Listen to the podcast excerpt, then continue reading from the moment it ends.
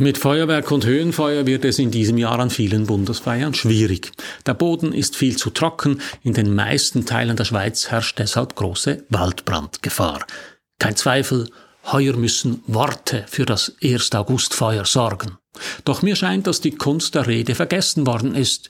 Immer mehr Menschen schießen mit Bullet Points um sich statt mit treffenden Worten. Für den Fall, dass Sie noch an einer 1. August-Rede arbeiten, habe ich Ihnen einen Redomat für Bundesfeierreden zusammengestellt. Ich zeige Ihnen, wie Sie im Handumdrehen zu einer vaterländischen Rede kommen. Für alle Deutschen im Publikum der 1. August ist der schweizerische Nationalfeiertag. Und weil wir uns hier im Internet befinden, wo Ironie oft untergeht, gleich auch der Disclaimer dazu, die Sache ist nicht ganz ernst gemeint. Mein Name ist Matthias Zehnder. Ich gebe Ihnen hier jede Woche zu denken. Mein Thema Medien und die Digitalisierung, mein Angebot konstruktive Kritik. Wenn Ihnen das gefällt, drücken Sie doch den Knopf für Abonnieren, dann verpassen Sie meinen nächsten Kommentar nicht.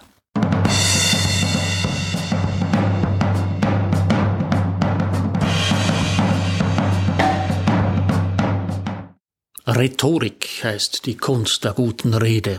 In einer Zeit, in der die Aufmerksamkeitsspanne vieler Menschen kaum mehr für ein TikTok-Video ausreicht und sich immer mehr Leute benehmen wie hyperaktive Kinder, die ihr Ritalin nicht erhalten haben, scheint Rhetorik etwas aus der Zeit gefallen. Statt geistreiche Worte und kluge Gedanken zu äußern, bewerfen viele Redner ihr Publikum einfach ein paar Minuten lang mit verbalen Gummibärchen und gut ist's. Ist es natürlich nicht. Ich meine, auch in der Zeit von Videoreels und Penneller-Humor auf allen Kanälen kann eine gute Rede begeistern. Sie müssen bloß wissen, wie das geht. Eine gute Rede besteht aus drei Teilen. Erstens der Exposition, also der Einleitung, in der Sie sagen, warum Sie reden und vielleicht auch, warum Sie reden. Zweitens der Argumentation, dem Hauptteil, in dem Sie basierend auf der Einleitung Ihre Gedanken ins Publikum streuen wie der Bauer Körner für die Hühner. Und drittens die Appellation, dem Schlussteil, in dem Sie zu einem großen Aufruf der zentralen Folgerung oder auch der zentralen Forderung ausholen und damit Ihre Rede abschließen. Beginnen wir mit der Exposition. Das Schöne am 1. August ist, dass es ihn nicht gibt und Sie deshalb fast beliebig in der Mythenmottenkiste wühlen können. Das Datum gibt es natürlich schon, aber dass die Schweiz am 1. August gegründet worden sei, das ist ein Märchen. Weil es dabei um Politik geht, wird das Märchen aber nicht so genannt, sondern als Mythos bezeichnet. Das meint fast dasselbe, aber es klingt ernsthafter. Wenn Sie jetzt mit empörter Stimme auf den Bundesbrief verweisen wollen, selbst wenn wir den Bundesbrief von 1291 als Gründungsurkunde ernst nehmen würden, wäre es nicht die Gründung der Schweiz, sondern einer Eidgenossenschaft mit unbestimmtem Artikel deshalb, weil solche Genossenschaften damals gang und gäbe waren. Am Bundesfeiertag können sie nun aber nicht anders, als in der Einleitung auf die Gründung des Landes zu reden zu kommen. Ich persönlich beziehe mich am liebsten auf den 12. September 1848. An diesem Tag trat die Bundesverfassung in Kraft. Anstelle des bisherigen Staatenbundes, in dem die Kantone auch noch ständig Krach miteinander hatten oder sogar Krieg gegeneinander führten, konstituierte sich die Schweiz als moderner parlamentarischer Bundesstaat. Das Allermeiste, auf das die Schweiz politisch heute stolz ist, stammt aus dieser Zeit. Wenn Sie so richtig konservativ sind, beziehen Sie sich auf den 8. November 1307 als Gründungsdatum des Landes. Dieses Datum hat eine wesentlich längere Tradition als der 1. August. Ägidius Tschudi nennt in seiner Chronik im 16. Jahrhundert den Mittwoch vor Martini 1307, also den 8. November, als Datum des Rütlischwurs und siedelt das Ganze im Kanton Uri an. Erst Ende des 19. Jahrhunderts rückt der 1. August 1291 in den Vordergrund. Dieses Datum verweist auf den Bundesbrief, der auf Anfang August 1291 datiert ist.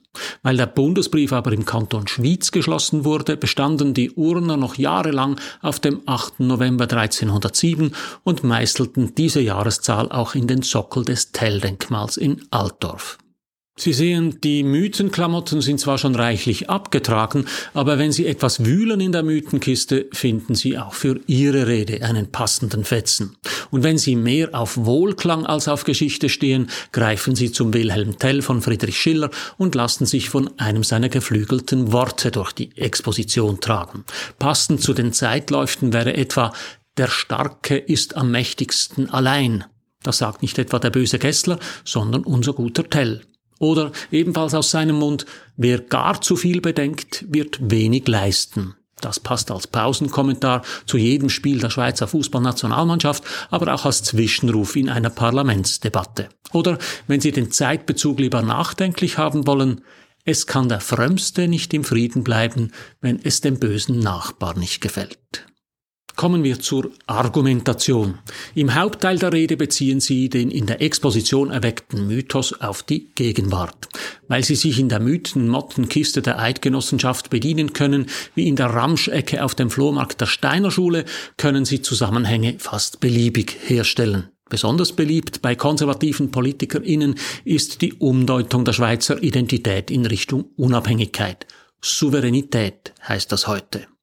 Die Eidgenossenschaft war immer aufs engste vernetzt mit ihrem Umland, ja mit Europa. Schließlich haben die jungen Männer, die in der Erbfolge keine Berücksichtigung fanden, in allen europäischen Kriegen zur Zufriedenheit der Fürsten und Könige gekämpft. Gefährlich wurde es dabei vor allem dann, wenn sie sich gegenseitig abschlachten mussten. Obwohl die alten Eidgenossen auch und gerade in ihren Bundesbriefen dem deutschen Kaiser ewige Treue schworen, lesen Konservative die Zusammenschlüsse heute als Abkehr von Europa. Umgekehrt verklären Linke die Bauern, die angeblich gegen die habsburgischen Herzöge ins Feld zogen, zu frühen Klassenkämpfern und verkennen, dass die Eidgenossenschaft mindestens bis 1848 eine Feudalgesellschaft war, eine patriarchale noch dazu.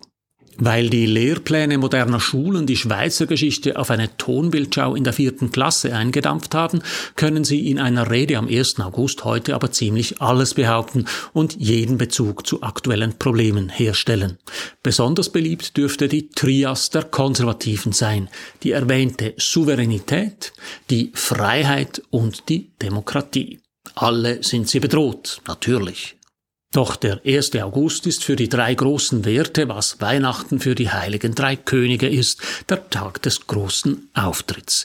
Wie Weiland Baron Münchhausen, der sich am eigenen Kragen aus dem Schlamm zog, sind die drei großen Werte in der Lage, sich am 1. August selbst zu retten. Die Freiheit rettet die Demokratie und umgekehrt und beide zusammen die Souveränität. Ab dem 2. August, dieses Jahr also ab Dienstag, sieht die Welt dann wieder etwas anders aus. Zum Beispiel ist in der Gaskrise wenig von Souveränität die Rede. Die Schweiz hat bekanntlich außer Salz keine eigenen Rohstoffe und ist deshalb auf Handel mit anderen Staaten angewiesen.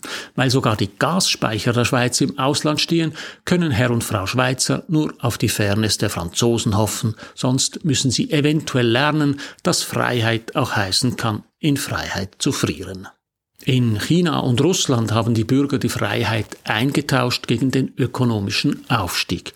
Doch mit dem Aufstieg hat es in den letzten Jahren gehapert. Russland ist deshalb in den Krieg gezogen und China in die Isolation. Bei uns ist es umgekehrt. Unsere Bürger haben den ökonomischen Aufstieg gegen die Freiheit eingetauscht.